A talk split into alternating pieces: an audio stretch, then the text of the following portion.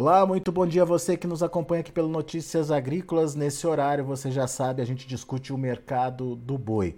A semana começou com pressão e tentativa de novos preços aí uh, é, sendo trazidas pelos frigoríficos, mas parece que o pecuarista chegou num limite e já não está mais aceitando é, pelo menos essa pressão mais intensa dos frigoríficos. A gente vai entender melhor nessa conversa com Iberville Neto, lá da HN Agro. Tá aqui já o Iberville com a gente na tela. Seja bem-vindo, meu amigo. Obrigado mais uma vez por estar aqui com a gente. A pressão segue, né, Iberville? Os frigoríficos tentam impor é, preços até então não praticados ainda, né? E como é que está sendo a receptividade por parte dos pecuaristas, hein? Olá, Alexander. Olá a todos. É um prazer, Alexander. Alexander, é, a pressão existe, né? O mercado, a, a, a, cara do mercado é de pressão de baixa ainda, mas nesses valores menores, as informações que nós temos são de que a efetividade não tem sido muito grande. Então, os pecuaristas não têm vendido nos valores mínimos ali oferecidos pela indústria. Está muito difícil de fazer essas negociações. É, isso não quer dizer que a gente está com o mercado já firme, ou já mudando, já, já invertendo essa tendência, né? Mas é, é um, um começo, né? De alguma de algum sinal positivo aí para o lado do pecuarista, embora é, esse ano esteja bem, bem diferente aí, bem atípico com essa entre safra é, pressionada. Então vamos entender em números isso, Berville. É, quando a gente coloca, por exemplo, como referência São Paulo, qual que é esse, é, esse número que o frigorífico tem forçado ou tem tentado é, efetivar negócios aí? O 270 é, seria talvez esse piso aí que não está sendo bem recebido pela indústria, considerando pela, pelo frigorífico. É, Desculpa, pelo pecuarista. E os negócios estão acontecendo a partir de que patamar? Em torno de 280, eu acho que a gente pode considerar como uma referência. Claro que sempre com valores oscilando em torno disso, é, mas 280 seria uma referência hoje que a gente tem visto aqui. Ou seja, é, essa, essa pressão de 10 reais abaixo aí do que está sendo praticado no mercado acabou assustando o pecuarista, né?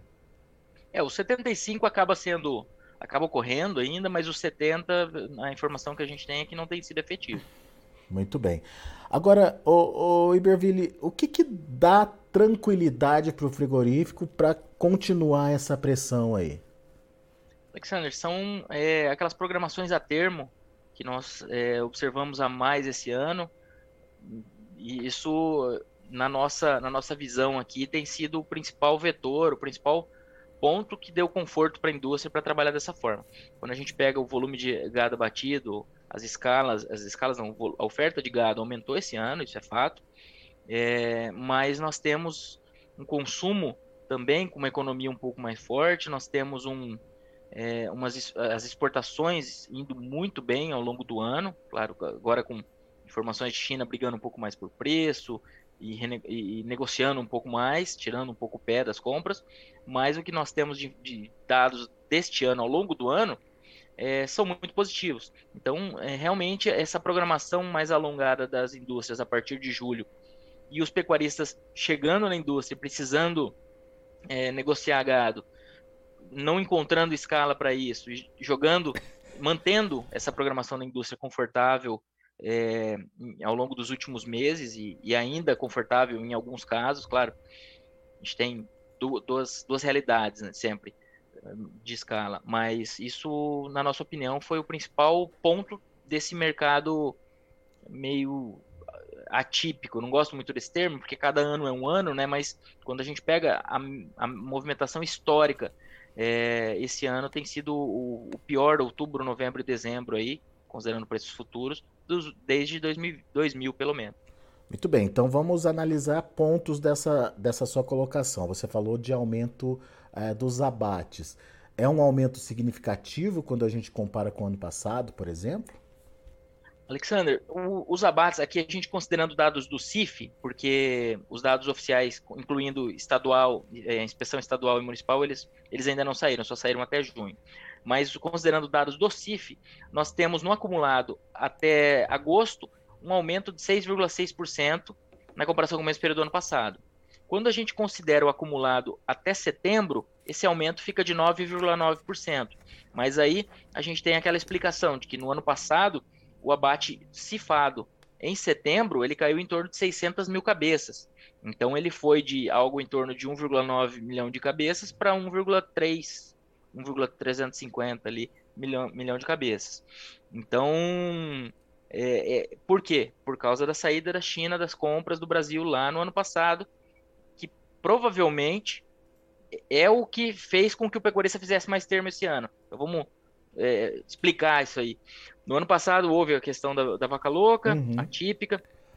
Em setembro, o volume de abates caiu em torno de 600 mil cabeças, de 1.900 para 1.300, 1 milhão e 300. É, e isso fez com que parte dos pecuaristas que tinham gado para entregar é, não, não encontrasse escala. E o que, qual que é a forma de comercialização que garante a escala? É o termo. As outras formas, o mercado de opções, é, vender é, contratos futuros são excelentes, mas elas têm essa desvantagem frente ao termo. O termo ele garante ele garante a escala e mesmo quem tinha termo ano passado, em alguns casos teve problema, mas é, é muito mais garantido se você já tivesse a contratação com a indústria. E daí... Então, para movimentos como aquele. Só que o, o pecuarista ficou escaldado e esse ano acabou trabalhando mais com o termo. Dentro dessa prevenção, digamos assim, é, a gente acabou vendo que o frigorífico teve é, mais condição de manter escalas é, alongadas em pleno período de entre-safra. Isso, essa, essa é a nossa. Com um cenário de um pouco mais de oferta, claro, devido ao ciclo, mas é, esse ponto, na nossa opinião, foi crucial para essa movimentação de preços. Muito bem. Agora, é, é, Iberville, eu queria entender um pouquinho. A gente já falou da oferta, eu queria entender um pouquinho da demanda. Você disse que as exportações estão bombando mesmo com preocupações da China. É, traduz isso para gente. É, como que como que está bombando e como que tem preocupação com a China? Até que ponto tem essa preocupação com a China? Alexander, é, a China no começo do ano, ela, ela tem o Ano Novo Chinês, que é o período de melhor consumo, que vai ser no final de janeiro de 2023. Então, sempre no, no, logo antes desse período, ela diminui um pouco o ritmo de negócios. As informações que nós temos é, vindo aí de quem negocia carne são de que China já tem é, negociado mais, tem diminuído o ritmo das compras.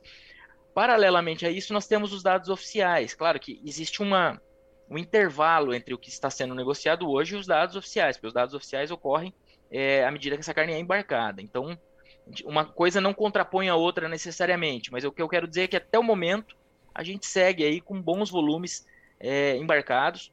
A gente é, fechando o mês para 19 dias úteis com, as, com os dados parciais de, de outubro, a gente teria algo em torno de 193 milhões, mil toneladas embarcadas. Então é um belo de um volume. É, não, não é o recorde ali de, de 203 mil toneladas, recorde recente que foi quebrado, mas como são 19 dias úteis, se a gente tivesse um dia útil a mais, ele já chegaria no recorde também. E 19 dias úteis é um, é um, são meses dos mais curtos, quando a gente pega aí o, o comum, né? 20, 21 dias. Tecnicamente, os embarques estão continuando e a China continua participando com grande parte é, desses embarques, certo? Do que está sendo enviado, sim. Do que está sendo enviado. Tá. Agora, e, e o que a gente, né? Esse, o que esse a gente tá adiante tá, que é o que a gente está vendo é uma pressão é, em cima dos preços negociados. Mas você estava me contando que ainda assim, mesmo com essa pressão sobre é, os preços, o ágil é, da China se mantém ainda, certo? Isso, a China paga, paga mais do que a média, né? É, se a gente pegar agora o dado de setembro, que é o último dado fechado é, por, por destino, certinho das exportações, o preço médio da China foi 20,6% maior do que dos demais clientes. Então, se a gente pegar o preço médio só para a China e aí os demais clientes tirando China. Então, foi 20,6% 20, maior. Traduz isso em, em, em, em dólares, isso, preço é, 6,4 mil dólares por tonelada para a China e 5,3 mil dólares por tonelada para os demais. Ela continua pagando é, mil, mil dólares, algo assim, a mais do que os demais países que compram a carne brasileira. Só que 20% é menos do que uh, já se negociou, certo? Isso, esse ágio de 20% pode... é menos do que já se negociou atrás. Isso, esse ágio está em. É, é, o, o, maior ágio de 2022 foi 39,4% em maio, e o maior ágio da, da, da série, aí, voltando mais alguns anos, ocorreu em dezembro de 2019, quando a China paga, pagou ali em média 58% acima do preço médio dos demais clientes. Que foi lá no, na falta, no, no ápice da falta de suínos na, no país. Inclusive, a gente, se a gente colocar o gráfico do preço do suíno na China e do ágio que China paga frente aos demais clientes, eles, a sobreposição deles, é, eu não fiz o cálculo, mas a sobreposição desses, desses gráficos nos, nos indica uma, uma correlação muito interessante. É. É, é, é interessante essa observação porque, apesar dessa tentativa de negociação da China, ainda assim a gente está é, mantendo o ágio é, importante para a carne que é vendida lá para a China. E você estava me falando que ao longo aí desse mês de outubro, é, mesmo com essa pressão é, nos preços da, da arroba, ainda assim os resultados dos frigoríficos é, exportadores é, são positivos. Explica melhor isso para gente, Iberville. Isso, Alexandre. Se a gente pegar. Tá me ouvindo, Alexandre? Tô te ouvindo sim, tô te ouvindo sim. Ah, eu, eu tive a impressão de que tinha caído. É, se a gente pegar o, o preço médio da tonelada embarcada nesse, nesse início de, de outubro e cruzar com o preço do boi gordo em dólares, essa, o preço médio atualmente está em 5,9 mil dólares por tonelada, isso para todos os destinos.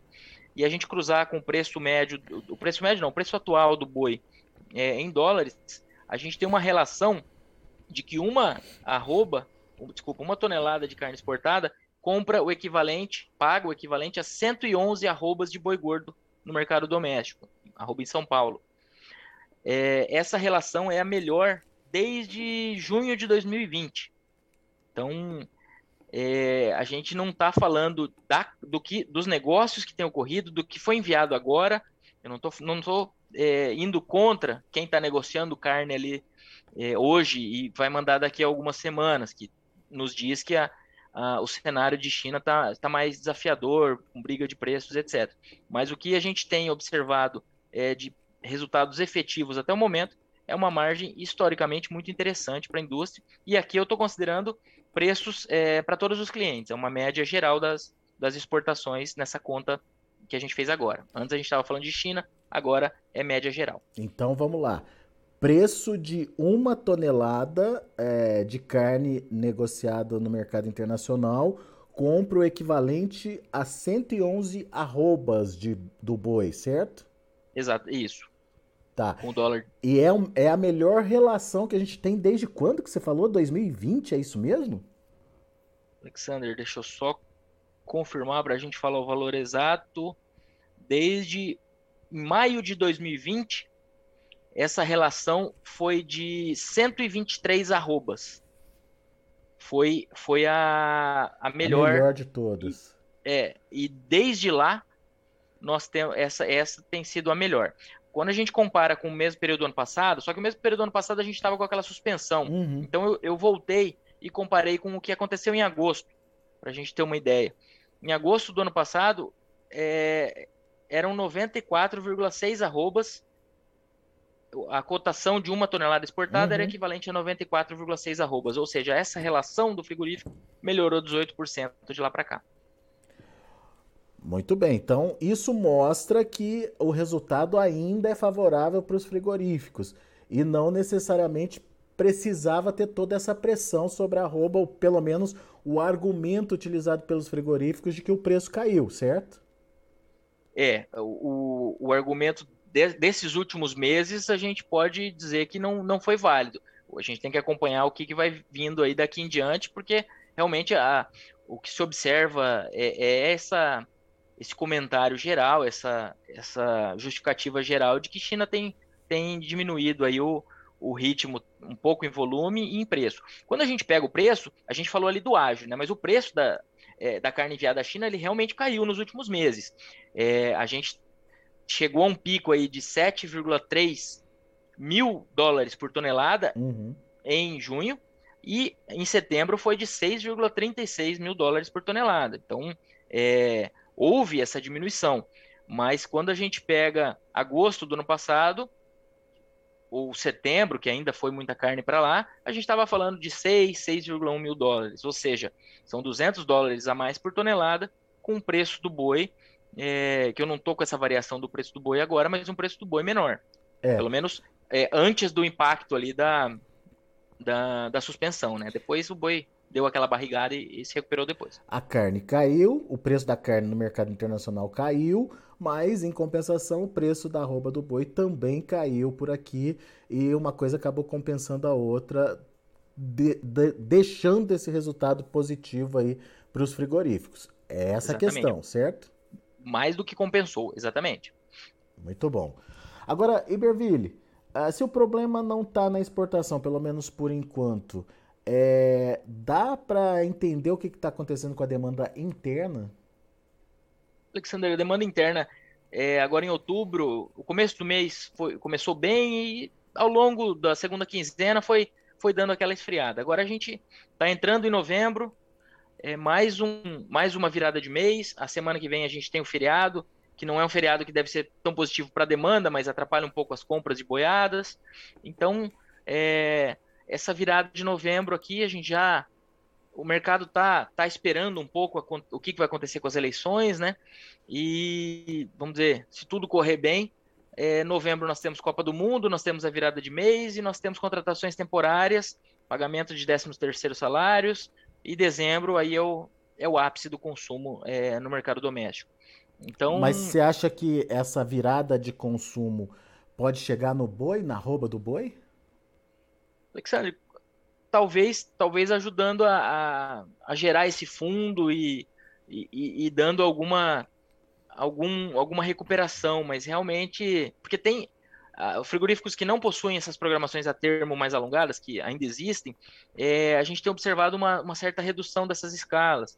Então, talvez essas indústrias, porque justamente as indústrias que não têm os animais a termo, ou têm menos animais negociados a termo, ou, ou não tem, para simplificar o raciocínio, são as indústrias que mais dependem do mercado doméstico. Uhum. Por quê? Os frigoríficos maiores, é, quando eu digo maiores, eu estou dizendo de grupos maiores, nem necessariamente capacidade industrial, mas esses frigoríficos maiores, eles usam mais termo e, em geral, eles acessam mais mercado externo. Uhum. Os frigoríficos menores, eles são mais dependentes de mercado doméstico e têm menos estratégia de comercialização.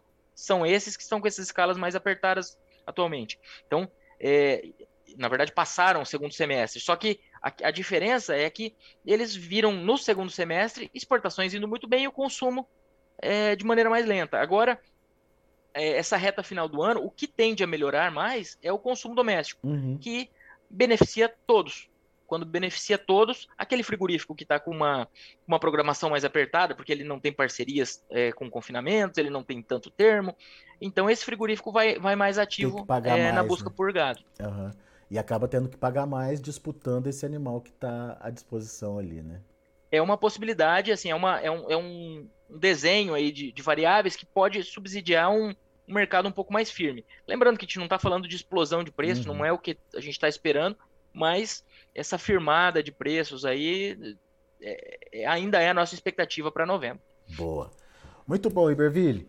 Meu amigo, mais uma vez, muito obrigado. Show de informação aqui pra gente. É, só, só nessa é, rápida conversa que a gente já teve aqui, pelo menos umas quatro, cinco manchetes aqui pra, pra gente. Obrigado, viu? Volte sempre. Eu que agradeço, Alexander, é um prazer. Contem conosco. Valeu, Iberville. abraço. Abraço. Tá aí, Iberville Neto, HN Agro, aqui com a gente no Notícias Agrícolas, trazendo as informações do mercado. É, temos ainda um bom dinamismo da exportação.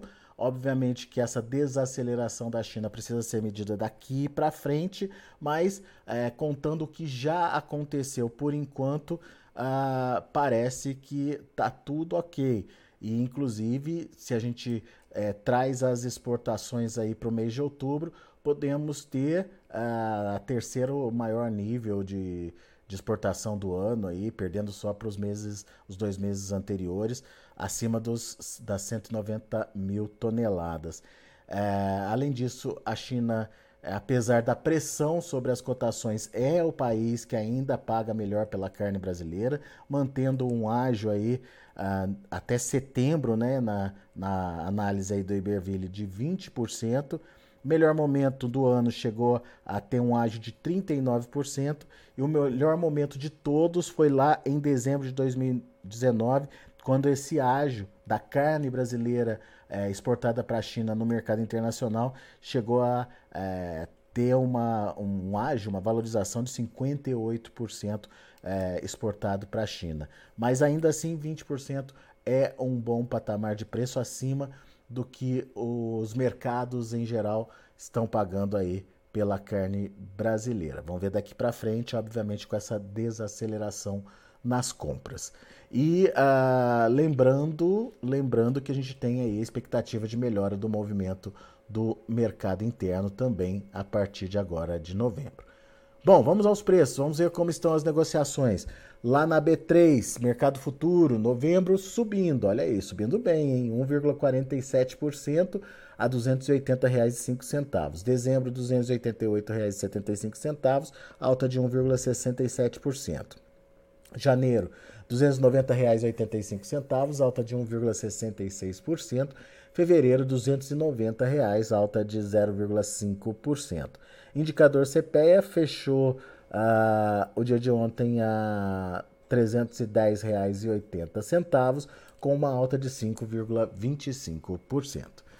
São os números do mercado do boi. A gente vai ficando por aqui. Agradeço a sua atenção e audiência. Se inscreva em nossas mídias sociais. No Facebook, Notícias Agrícolas. No Instagram, arroba Notícias Agrícolas. E em nosso Twitter, arroba Norteagri. E para não perder nenhum vídeo, não se esqueça de nos acompanhar no YouTube e na Twitch Notícias Agrícolas Oficial.